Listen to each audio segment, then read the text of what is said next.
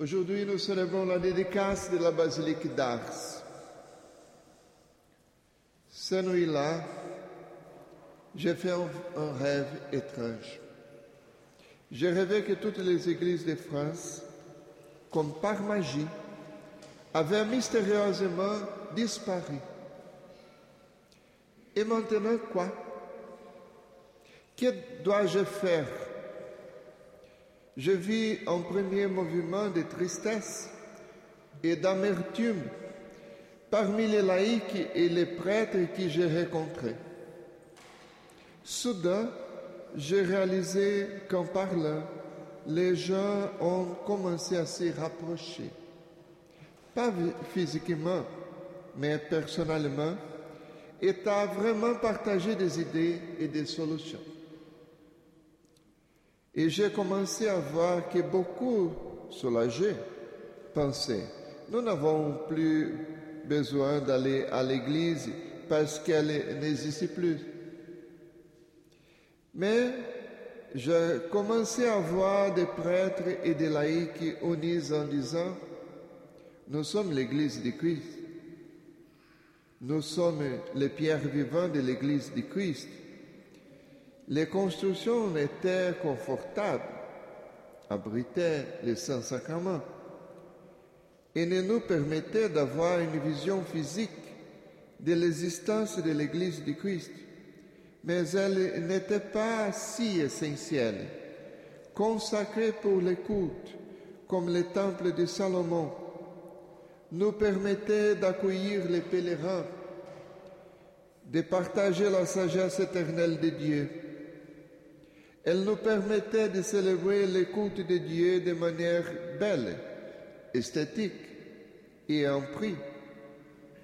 Mais nous sommes un peuple choisi nation sainte, sacerdoce royal, comme on dit la première lettre de Pierre, chapitre 2. J'étais attristé par tant de baptisés qui ne savaient pas qu'ils faisaient partie de la construction de l'Église même. Ce sont des trous à côté des pierres vivantes qui sont des chrétiens engagés et actifs dans les communautés. Catéchistes, terres, ministres pour malades, diacres et chaque coordinateur de groupe au mouvement. Il y en a même des gens qui pensent qu'ils peuvent être bénévoles à l'Église. Dommage, parce qu'on ne peut pas être volontaire de soi-même de chez soi. Si l'Église est ma maison, je ne peux que collaborer avec ma famille pour qu'elle grandisse et se développe. C'est pour moi et pour le Christ que je travaille et que j'évangélise, pas pour une institution à la troisième personne. Mon rêve confus continuait de voir que les gens commencer à trouver des solutions pour se renouveler et se maintenir dans la foi.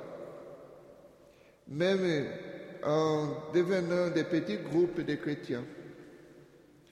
C'était des personnes qui, malgré les dangers de Covid, ont commencé à lire et à partager le contenu de Fratelli Tutti, un nouveau document papal qui nous exhorte à laisser de côté nos différences idéologiques, nos différences politiques, nos différences culturelles et à construire des ponts de dialogue et de partage entre nous. Ainsi, dans ces rêves confus, j'ai compris que ce qui l'unit l'Église, c'est l'amour. Il est le ciment de la maison de Dieu. L'amour, c'est le ciment. Selon les refrains du psaume 83 de la liturgie d'aujourd'hui. C'est là que j'ai pu comprendre l'évangile d'aujourd'hui. Nous n'avons pas suivi le Christ en attendant parler de lui, seul celui qui les suit réellement est celui qui, comme Pierre, a une réponse qui part du cœur et non de la bouche. Celle-ci comprend que l'Église est plus que des temples de pierre et plus que des querelles de pouvoir.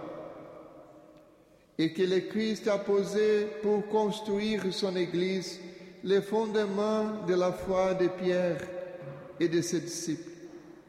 Même si c'est un petit rocher, la foi qui vient de l'intérieur, dans la sincérité du cœur, se transforme en un grand rocher.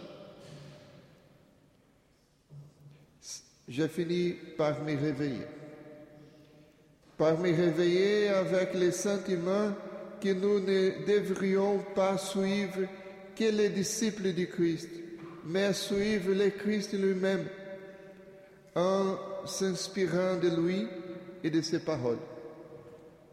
C'est pourquoi les disciples sont aujourd'hui dits saints, bénis du Père éternel. Saint Jean-Marie Vianney et tant d'autres ont été fidèles au Christ, à ses gestes et à ses enseignements.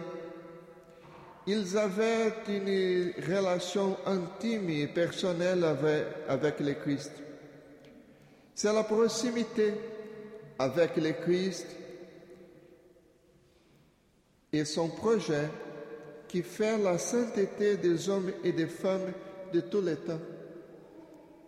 Et ils sont les cathédrales et des phares, de, la, loi et de la foi dans la société. Ce rêve m'a rempli d'espoir.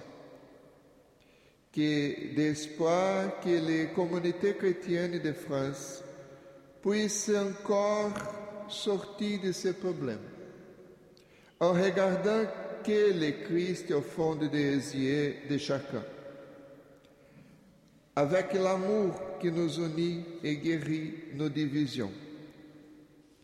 Les rêves sont un peu confus et pas très clairs. Excusez-moi de les partager aujourd'hui.